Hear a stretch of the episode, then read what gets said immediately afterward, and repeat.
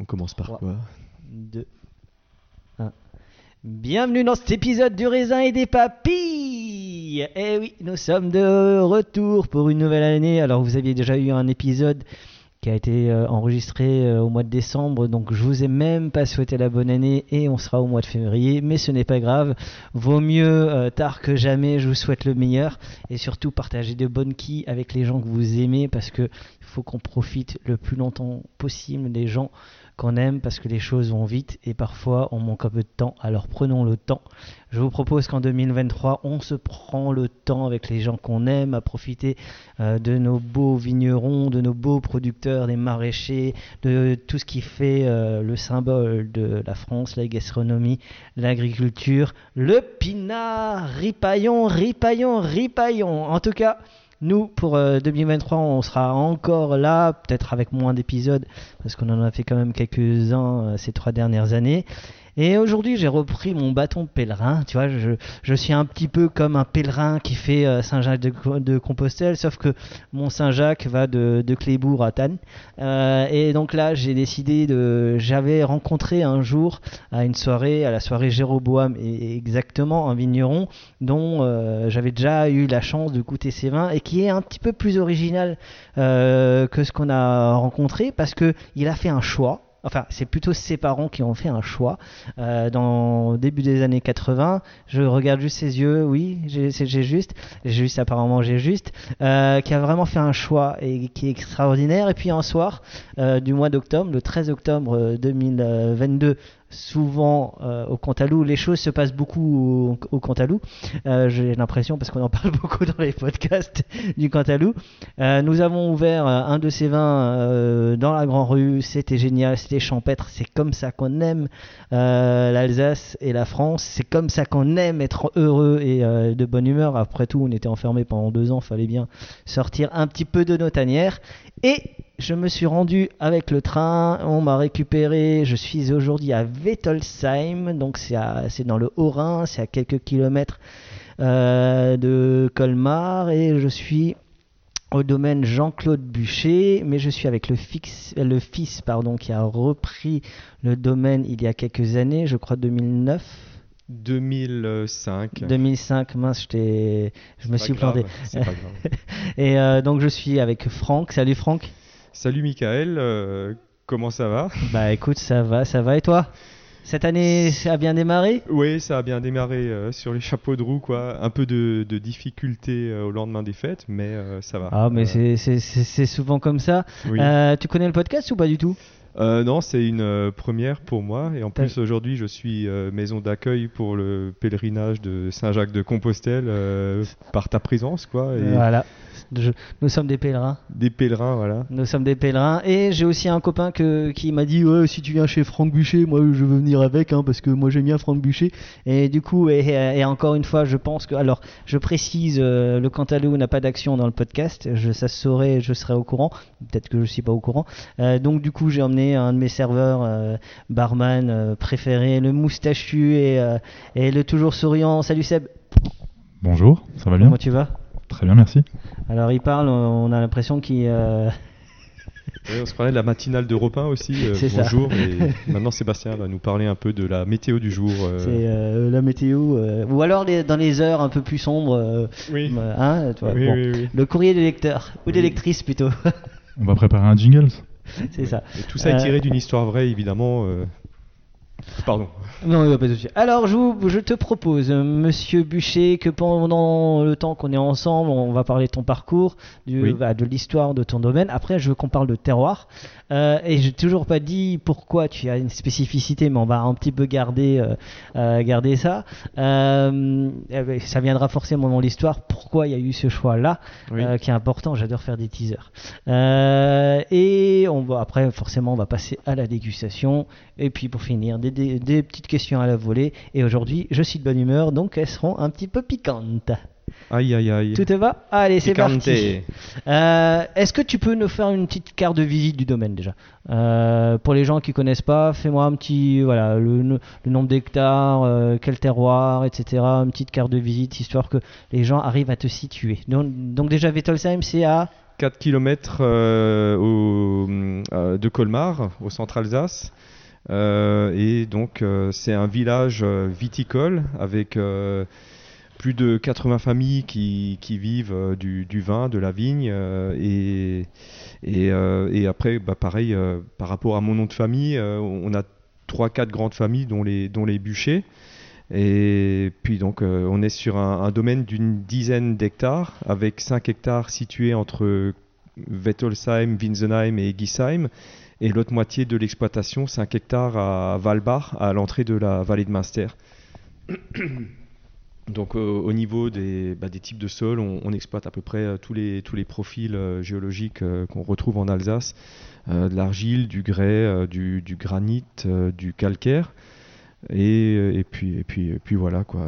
J'ai mon père qui a créé euh, avec euh, ma mère le domaine en 1980 et ils se sont tout de suite euh, spécialisés dans le crément, je peux le dire. Tu peux le dire. Parce que je, oui, je sais pas trop. Tu es un domaine 100% crément. Voilà, oui, oui. En fait, c'était vraiment au démarrage du crément. mon grand-père maternel était vigneron, faisait de la bouteille, du vin tranquille.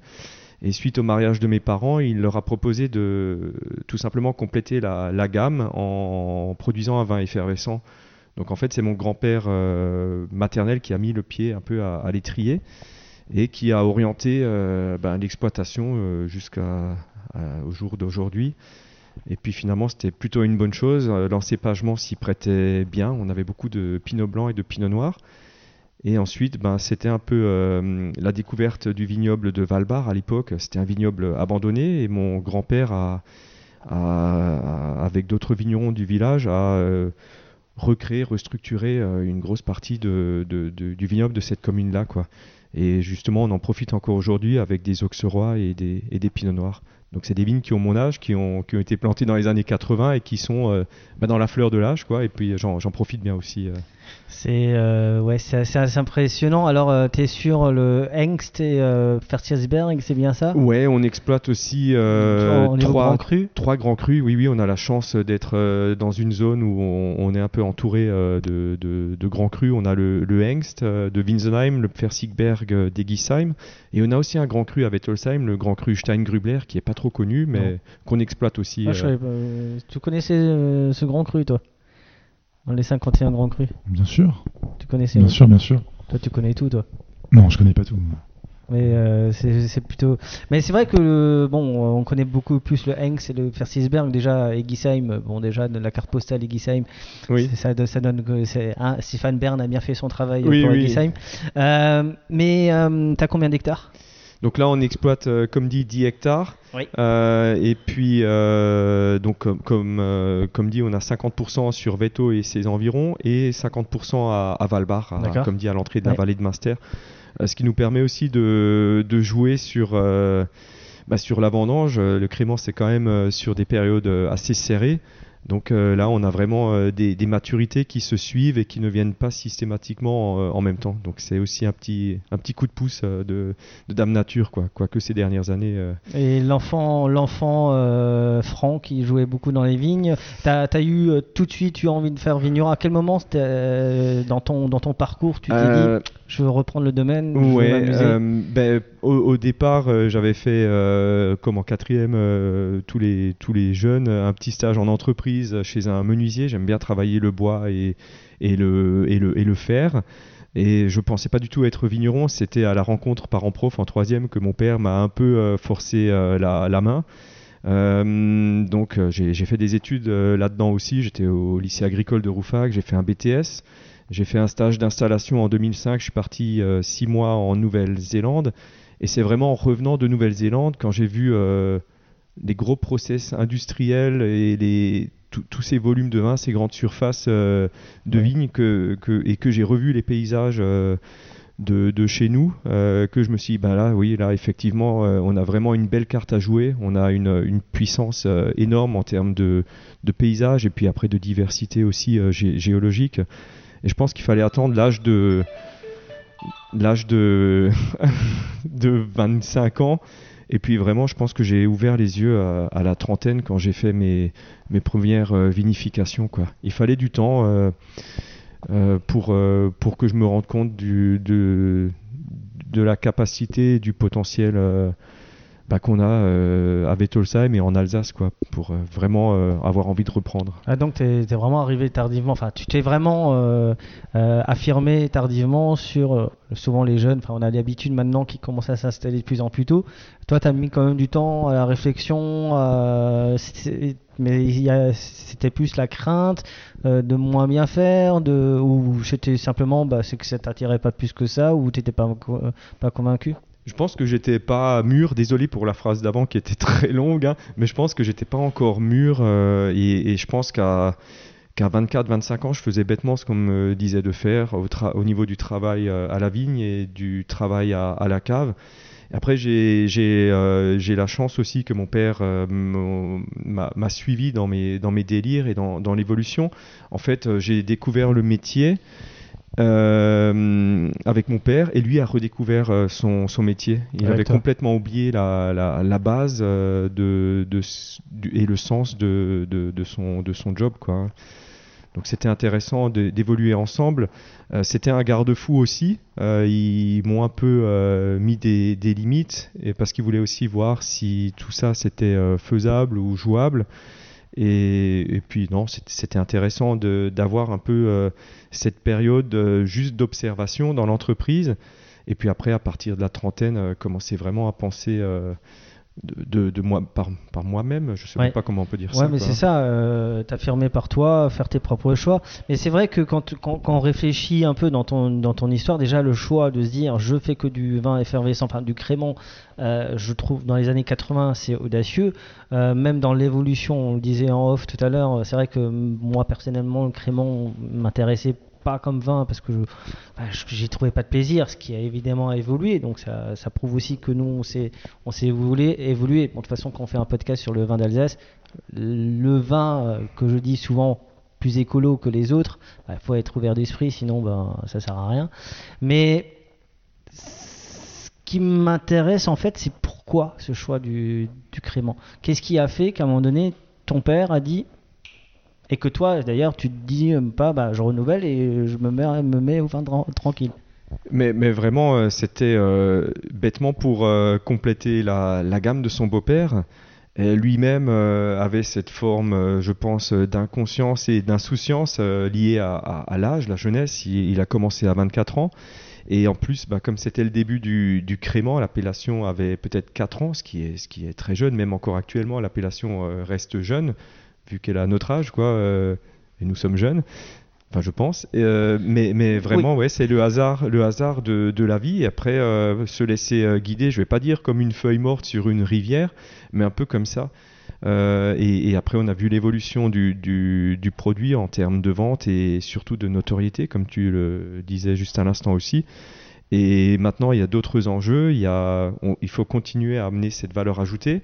Et il y a encore les enjeux climatiques, euh, parce que continuer à produire des vins euh, frais, euh, légers et buvables, avec des climats comme 22, 20, 19, enfin toutes ces années euh, bien, bien chaudes, euh, c'est plutôt un, un défi. Donc en même temps, c'est un peu une mission. Bon, euh, 21, c'était un défi aussi. Ah oui, là il y avait de la fraîcheur, mais, euh, mais, mais voilà, il y avait d'autres problèmes. problèmes. Il y avait d'autres problèmes. ouais. Mais c'est vrai que c'est toujours pour moi cette euh, bah, finalement euh, tu disais tout à l'heure que l'idée du père de ta de ta maman je crois hein, euh, c'était venu avant leur mariage donc en fait c'est un acte d'amour qui a fait qu'aujourd'hui le crément fonctionne. Ah oui, oui, en fait c'est une histoire d'amour quoi. C'était dans leur contrat de mariage, limite, euh, c'est tu prends ma fille, mais tu me fais du crément. Moi, je trouve ça extraordinaire. ma mère a, a marché aussi.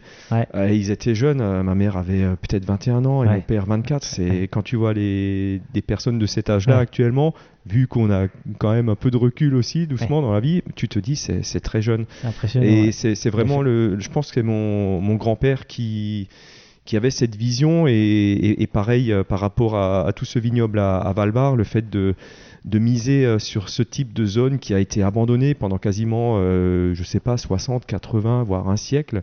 C'est complètement fou de, parier euh, là-dessus. Mais pareil, je pense qu'il faut une forme d'in- d'insouciance. Il faut se projeter, il faut savoir où on veut aller, mais il faut pas imaginer le parcours. Il faut que le parcours se fasse euh, sûr, se oui. créer tout seul et, et ça reste beaucoup d'improvisation euh, encore une fois quoi. Évidemment, mais je trouve que voilà, enfin, je, je trouve, euh, moi j'aime les gens audacieux et j'aime le courage et je trouve que le, de, de se dire, bah, je fais du crément avec avec la vision qu'avaient les gens. Alors la vision évolue sur le crément parce Oui. que les vignerons ont fait aussi évoluer euh, la vision. Même nous, même sur les réseaux sociaux, on parle beaucoup plus de- du crément aujourd'hui. Bah, le Pinot Noir avait un peu la même la même Oui réputation. oui. Euh, Aujourd'hui, bah, moi j'ai une grosse fierté de boire des Pinot Noirs d'Alsace euh, ou des créments parce que les choses ont évolué, parce qu'on on s'affirme aussi. L'Alsace enfin s'affirme euh, en disant mais non, c'est faire de bonnes choses et on assume de les faire. Euh, bah, justement, quand on parle du crément, comment est-ce qu'on fait un crément? Alors là, c'est euh, c'est c'est pas sorcier, euh, Jamy, s'il te plaît. Oui, alors donc euh, on, on va des fois dans les vignes et on travaille la vigne comme pour faire un vin. Non. Si, si, si, euh, c'est un peu euh, une blague, mais, euh, mais c'est la triste réalité. Donc on travaille la vigne comme pour faire un vin tranquille. Alors juste, toi tu es en biodynamie depuis. Euh, en certification cette année, c'est ouais, ça donc on est, on a, quand, quand j'ai repris euh, le domaine en 2005, euh, j'ai jamais voulu euh, bosser avec des, des produits de, de synthèse, jamais désherbé chimie. chimiquement. j'ai tout de suite voulu travailler un peu les sols et, et, euh, traiter avec des produits de, de, de contact, euh, du soufre, euh, de la bouillie bordelaise, et après un peu agrémenté avec des tisanes, des, choses comme ça. Et donc euh, on a commencé euh, en 2006 et puis euh, dix ans plus tard en 2016 mon, père, enfin il fallait convaincre mon père. J'ai plutôt joué la carte de la diplomatie. J'ai pas voulu forcer parce que je me suis dit toutes les années où par exemple j'aurais pu aller bosser ailleurs, c'est des années aussi de, transition, de, perdu. Donc c'est bien de commencer plutôt jeune, tôt, et de travailler en, en espèce d'harmonie avec euh, les, les parents, même si c'est pas toujours facile, ni Non. pour moi, ni pour eux, quoi. hein. Ouais. Mais, mais ouais, donc on a commencé très tôt. Donc 16 était notre première année euh, de, de conversion officielle. 19 est notre premier millésime certifié bio. Et dans la foulée, on a tout de suite signé chez, chez Demeter aussi. Donc euh, 23. Euh, 23 est notre premier millésime. On a une partie en 22 déjà qui est Déméter, mais on D'accord. cherche pas la certif. Oui, euh, sûr. c'est, ça fait pas une grosse différence. Donc euh, 23 sera complètement euh, euh, en, en millésime en biodynamique. Quoi. hein. D'accord. Donc en fait, l'histoire du, du crément commence par des vignes propres. Ouais, ouais. ça. De toute façon, euh, un bon vin se fait dans les À la vignes. vigne, ouais, ouais. Il faut une bonne matière première pour faire un bon vin. J'avais, j'avais fait mon stage euh, euh, BTS chez François Barmès, qui est, qui, est juste euh, le domaine euh, voisin euh, de chez mes parents. Et François m'avait beaucoup euh, appris. Euh, J'ai halluciné au niveau des vinifs. euh, il laissait vraiment faire, il contrôlait beaucoup, mais euh, je comprenais pas par rapport à ce que mon père faisait à la maison qu'on puisse travailler euh, comme ça dans le dans la confiance du travail qu'on a effectué à la vigne toute l'année. Et, et c'est vrai que là, c'est très dur euh, de, de, de se dire tiens, 80% du boulot est fait à la vigne et après, je fais confiance. Euh, euh, et et ça, ça responsabilise aussi de pas passer par des produits ENO euh, parce que t'as pas de solution de secours quoi hein, non plus. Il faut Ouais. vraiment être sûr. Donc on bosse à la vigne, on fait attention, les rendements sont, sont bas, Ouais. euh, on taille court, on taille plutôt sur la, sur la puissance parce que ben, euh, on, on le voit les, les années précédentes, les étés sont, sont durs, il y a du stress hydrique. Euh, il faut que la vigne passe le cap, ça marquera moins au niveau des, des amertumes et puis on préservera la fraîcheur. Donc on, on part de là. Après à la cueillette, on va, on va mettre les fruits dans des petites caissettes aussi de 25 kg. Ça c'est pareil, on on ne- on n'abîme pas l'organisation de la baie. Donc euh, on, on pense aussi que ben, forcément ce sera plus facile pour le mou de se remettre en place et de se réorganiser dans sa transformation vers, euh, vers le vin. Quoi. D'accord. Euh, voilà, donc oui, on presse, on met dans Ouais. les raisins qui ont poussé, on les coupe, on les met dans les caissettes, on les Ouais. ramène à la cave, Ouais. on raconte une petite blague, on les regarde, on rigole, et après on les met avec beaucoup de tendresse dans le pressoir de, et de l'amour évidemment. On ferme le pressoir et on appuie sur le bouton de démarrage pour euh, lancer un pressurage euh, type euh, champenois quoi. Donc euh, il faut il faut séparer beaucoup de de jus. Donc sur trois pressoirs, je peux avoir euh, 15 à 20 contenants le lendemain à, Ah ouais. à débourber. Oui, on sépare vraiment tout. Et le lendemain matin, et ça c'est très dur pendant les vendanges, c'est qu'avant de boire le café, je goûte, je goûte les jus de raisin quoi. Et je, je suis. euh, Bon, ça va, ils sont vraiment, pas euh, encore totalement alcoolisés. Donc non, non, non, c'est un beau moment, mais euh, je, je suis content quand c'est fait aussi. Mais en même temps, c'est c'est déjà aussi une idée d'assemblage, Ouais. parce que chaque contenant va être... euh, enfin, tous ne seront pas mis dans la même cuve.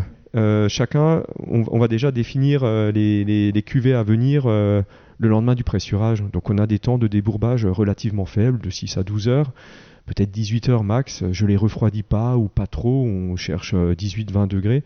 Et on cherche un démarrage de fermentation assez, euh, assez rapide aussi, que, que le milieu soit vraiment euh, favorable et ne gêne en rien euh, bah, ce qui, les levures qui sont présentes dans, dans, dans le mou. Quoi, hein.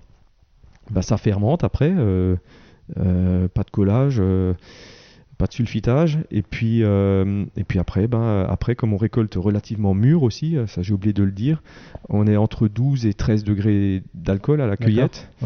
Euh, ben là, il faut forcément bosser avec les, les sucres naturels pour la, pour la prise de mousse.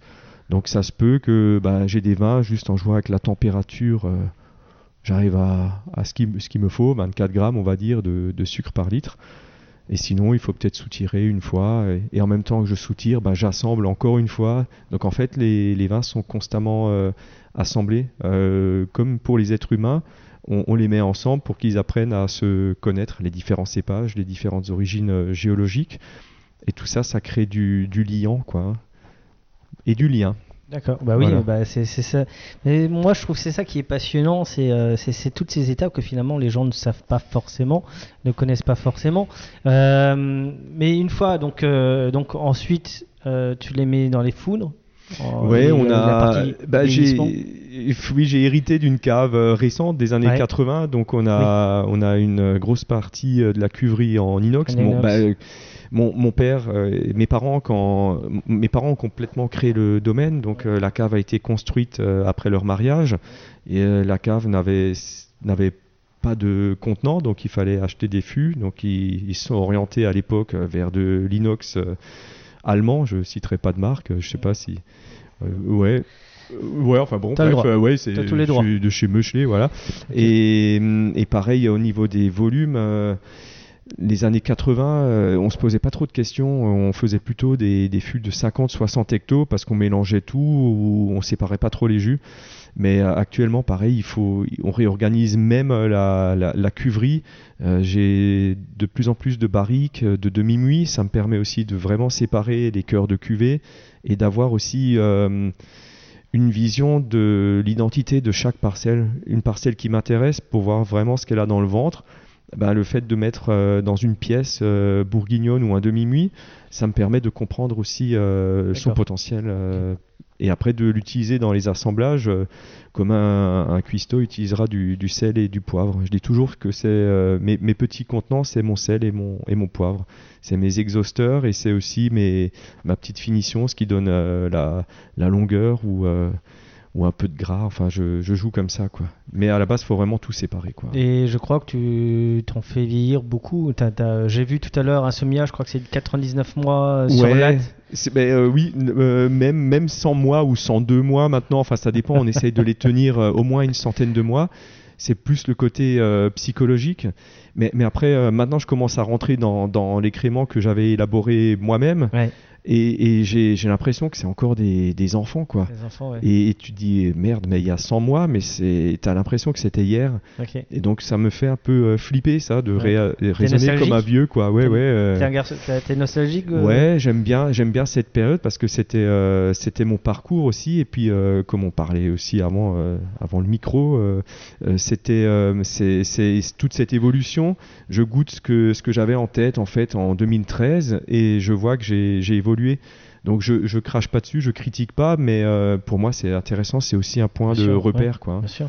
Après, c'est aussi la fierté de ce que tu as accompli et de rester dans cette ligne finalement qu'ont décidé tes parents de se dire ben, on continue le crément. Tu aurais très bien pu dire ah non, bon, nous. euh, Surtout qu'il y a 10 ans, euh, le crément était pas très bien vu non Ouais, plus. Et que pas, euh, le crément est quand même très concurrencé par les supermarchés parce qu'entre acheter un crément 4 4 4,99 et 3 euros en bon 3 d'achat. euros et bon, bon d'achat. Et après, si toi tu viens avec des créments un peu plus élevés, il y a Ouais. forcément bah, les gens voient le prix, hein, surtout avec euh, aujourd'hui quand on parle de pouvoir d'achat, Oui. etc. euh, en- encore plus. Donc là, moi, je trouve que c'est, tu peux avoir un regard de, fier, enfin, de fierté, quoi. Mais on, euh, ap- après, je pense qu'on est, on est dans le même délire qu'un. Je prends toujours l'exemple de Patrick Bruel parce que ma femme aime bien Patrick Bruel. Patrick, Et Patrick, je t'aime. Ouais, et, et en fait, en, en fait, le, le- le délire, c'est le suivant, c'est quand tu commences à, à, à baisser les, les rendements. Euh, quand tu commences à allonger tes temps de latte, au bout d'un moment, tu vois que ton crément à 6 euros départ cave, euh, il y a un gros souci, quoi. Ou au moins le comptable te le fait, euh, te met le problème comme ça en pointant le truc du doigt en disant euh, là ça va pas, euh, tu vends euh, à perte. Euh, le, le challenge, c'est vraiment de faire descendre les racines et augmenter les, les prix, quoi. En fait, c'est vraiment ça le, le métier actuellement. Ouais, bah oui. oui. Et, et mes parents, pour la petite histoire, quand on a commencé à augmenter les, les prix, je me, je me rappelle toujours à l'époque, euh, mon père mettait 5, 10 ou 15 cents euh, la bouteille et les gens venaient Ah, vous avez augmenté hein Et je me suis dit Ça, c'est quand même fou quand tu mets 5 centimes et maintenant, quand tu augmentes de 1 ou 2 euros, euh, les gens disent plus rien, quoi. Enfin, euh, tout à ses limites aussi, euh, Ouais, évidemment. Mais Oui. mes, parents n'osaient plus descendre au caveau quand on a commencé à, à caler les prix sur la, la réalité euh, du, du travail et du coût du, du produit. Quoi, hein. Mes parents avaient honte et étaient gênés. Et pour en revenir à Patrick Bruel, c'est comme quand tu sors un, un nouvel album, tu Ouais. sais pas comment ton public euh, va l'accueillir. quoi. Et là, c'est pareil pour une cuvée et surtout son prix euh, derrière. Mm. Donc on, est, on était toujours dans le doute, on l'est encore, mais c'est aussi peut-être ce doute qui, qui, fait, euh, qui fait avancer. euh, Bah, et, moi, je pense que même moi, hein, on sort des podcasts, on doute tout le temps, on monte des projets, on doute tout le temps. Est-ce que ça peut fonctionner? Est-ce que ça fonctionne pas? Vas-y, va, va- va décrocher si tu veux. Non, non, c'est certainement euh, une pub ou des, des trucs pour l'électricité. Le podcast, c'est du live. Hein, euh, c'est toujours de live chez nous. Epsoternix. Hein. Et Pseudonix. Et moi, euh, je coupe pas grand chose. En plus, c'est vraiment ça. Je, je coupe rien. Après, j'ai personne au- au-dessus de ma, tête qui me dit euh, il faut que tu fasses. Je fais ce que je veux. Oui, oui. Et ça, c'est ce que j'appelle la liberté. Et, euh, et la liberté d'expression aussi. Mm, mm, Plutôt mm. pas mal. Euh, moi, je vous propose qu'on continue cette discussion, mais comme je suis un Alsacien et qu'il commence à faire tard, bah oui, on sort de la messe, je vous propose qu'on continue cette discussion autour d'une dégustation. Place Feu. à la dégustation. Jetzt geht's los, picote nous avons la chance, euh, tu vois, c'est pour ça que j'aime bien faire les podcasts, c'est parce que euh, à un moment donné, quand on a trop parlé, on a soif, ben on boit un coup de vin parce que euh, ben, il faut récupérer. Tu sais, on nous disait toujours que c'est comme le sport, tu vois. À un moment donné, si tu oublies de boire, il faut, faut s'hydrater. C'est pour ça que de temps en temps, ben, c'est pour ça que j'ai rajouté la partie dégustation, enfin que j'ai jamais rajouté, que j'ai fait dès le départ, parce que en fait, à, à la base, pour le podcast, je voulais faire parce que j'aimais bien le vin et faire à mesure. Je me suis dit ah oui, mais si le vigneron est bien et, et il a du cœur, c'est sympa aussi De, de la- de la- euh, de lui proposer oui. de parler quoi. Euh, c'est plutôt pas mal. Euh, donc on commence par le premier crément puisqu'il n'y aura que des créments aujourd'hui et c'est ça qui est extraordinaire. Donc on est sur Reflet. Est-ce que tu connais Reflet toi? Oui, bien sûr. Euh, donc reflet, euh, on, on- on peut dire ça dans les entrées de gamme, si je dis pas On peut, oui, oui, c'est pas, Euh, c'est pas on grave. Sur un assemblage de, bah, sur les, les cépages dominants, donc pinot blanc, auxerrois, pinot noir, Oui, et avec un petit peu tous les terroirs. oui, c'est c'est pour ça qu'on a mis un S à reflet. Un euh, reflet parce qu'il y a plusieurs reflets, voilà. plusieurs expressions, plusieurs cépages, plusieurs terroirs. voilà, On exactement. cherche une complexité via la polyvalence, Voilà, oui, oui. On peut dire ça, oui, oui. euh, reflet avec un S parce que ça reflète euh, les cépages mis, en œuvre, mis en œuvre. Ça reflète euh, les différents terroirs, les berceaux de nos vignes, et ça, reflète aussi le, travail et les soins qu'on a apportés à la vigne tout au long de, l'année.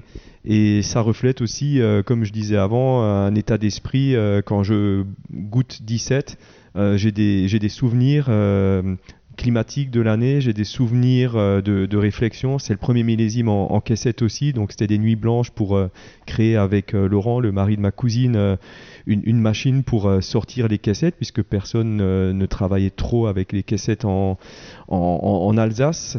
Donc ouais, ça me rappelle beaucoup de choses et c'est aussi un reflet de, ce moment de, vie, quoi, tout simplement. Bah, moi j'ai envie de parler de le reflet de l'âme. Là clairement, J'en ai profité pendant qu'on discutait tous les deux là pour le goûter ce, beau petit crément. Et je trouve que on parlait tout à l'heure tout à l'heure euh, tu as fait une soirée il y a quelques temps et euh, vous avez bu euh, vous aviez une bouteille avec 14 vignerons la bouteille n'a jamais été vide. Là j'ai envie de te dire que le taux de buvabilité est assez extraordinaire parce que ça se boit facilement la bulle est très fine elle est vraiment extrêmement fine. Euh, D'ailleurs, ça m'a surpris quand j'ai eu crément et, et que quand tu l'as versé, je me suis dit mais bah, ça mousse pas quoi. hein, Non, non, que, non. donc euh, à se demander s'il y avait une prise de mousse ou pas. Mais je trouve ça d'une légèreté, d'une d'une d'une d'une simplicité. Mais alors il y a une harmonie euh, assez extraordinaire et euh, encore une fois, je vous le dis, il y a un taux de buvabilité qui est juste énorme. T'en penses quoi? Ah, c'est super salivant, c'est euh, c'est généreux, c'est gourmand. Comme tu dis, la bulle d'une extrême finesse. Et euh, on a envie d'y retourner, quoi.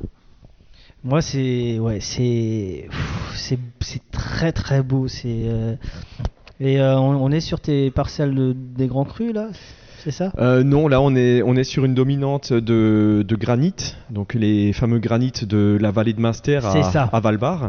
C'est pour ça qu'il y a le côté. Ouais, et puis euh, justement, euh, je trouve on retrouve aussi la, la géométrie euh, du, du sol ou l'organisation du sol dans la buvabilité du vin. Les sols euh, légers Ouais. donnent ce vin euh, faussement euh, léger.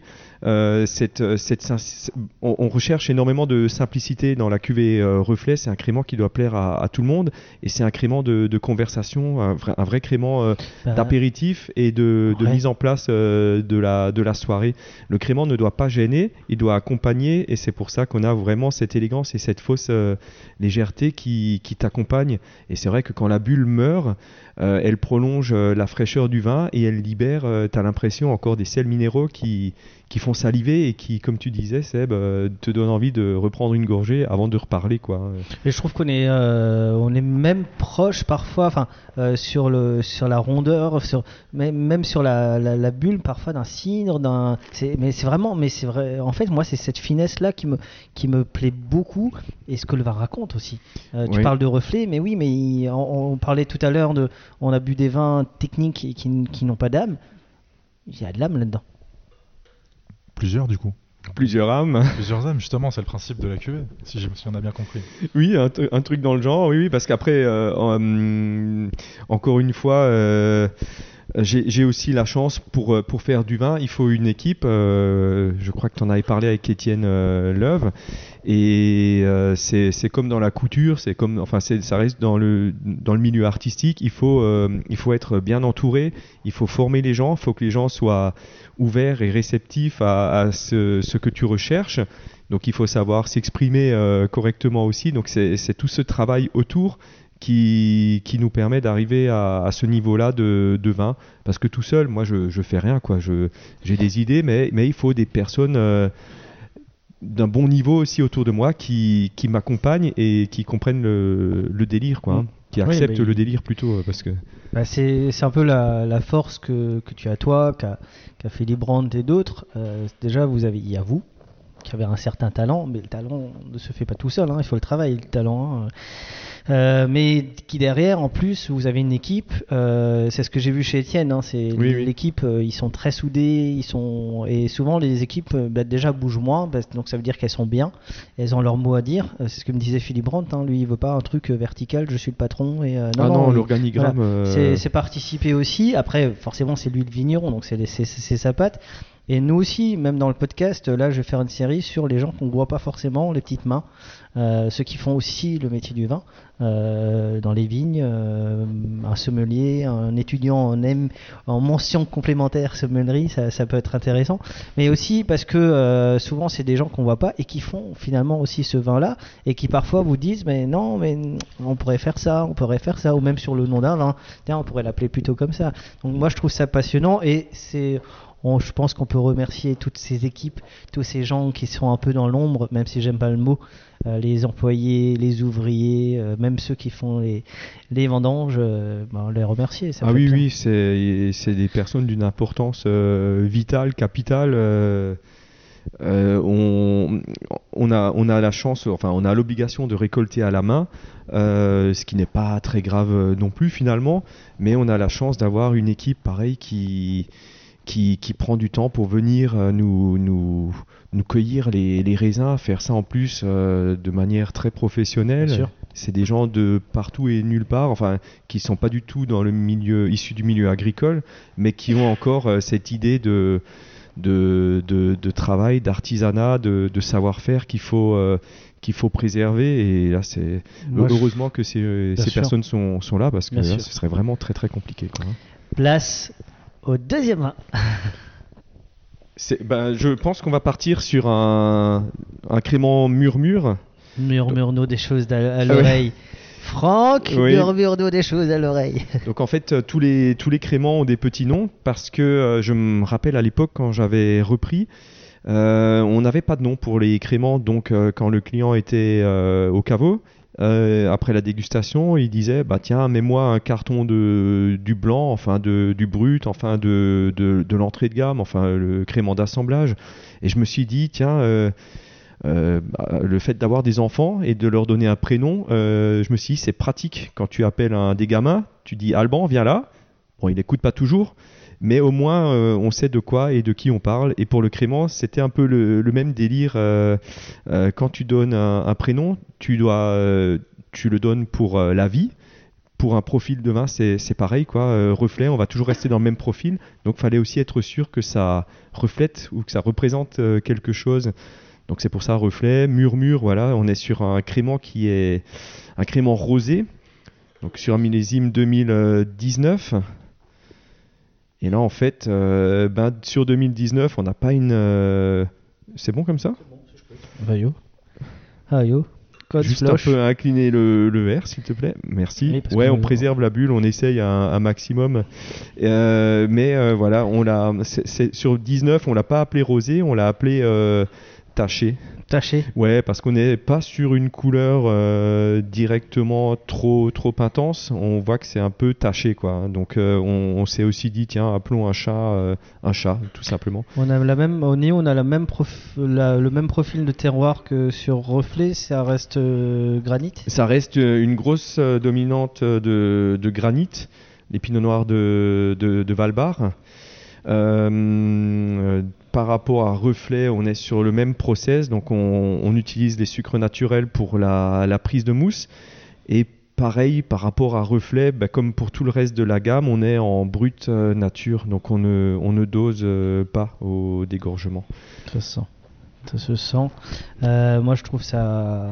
Moi, j'aime bien le nom, Murmure. D'ailleurs, le podcast au début, il devait s'appeler le Murmure des caves. Puis finalement, j'ai abandonné l'idée.